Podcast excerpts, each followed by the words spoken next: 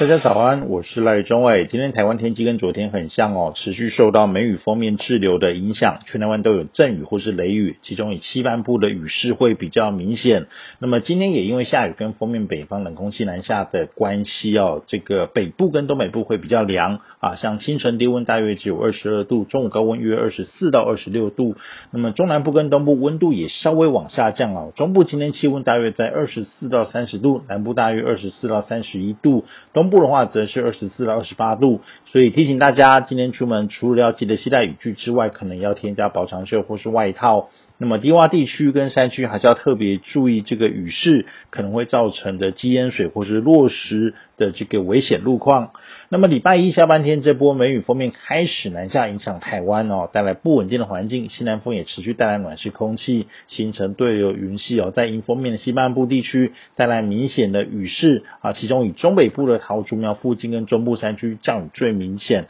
那么昨天的话是锋面全面影响的第一天哦，全台湾都有明显雨。雨势啊，不过还是以迎风面的西半部的降雨是比较多的啊，其中是以中北部啊这个降雨是最多的，南部跟东东部也有局部比较大的雨势。那么今天跟明天是这一波梅雨锋面带来全面影响的第二天跟第三天，那么实际上这样子连下两三天的大雨，累积的雨量会相当可观，那甚至会逐渐达到许多地方对于降雨的可承受的程度，所以提醒大家。这几天前往危险或是比较脆弱的地方，都要特别提高警觉啊！像刚刚提过的低洼地区或是山区，都要特别注意。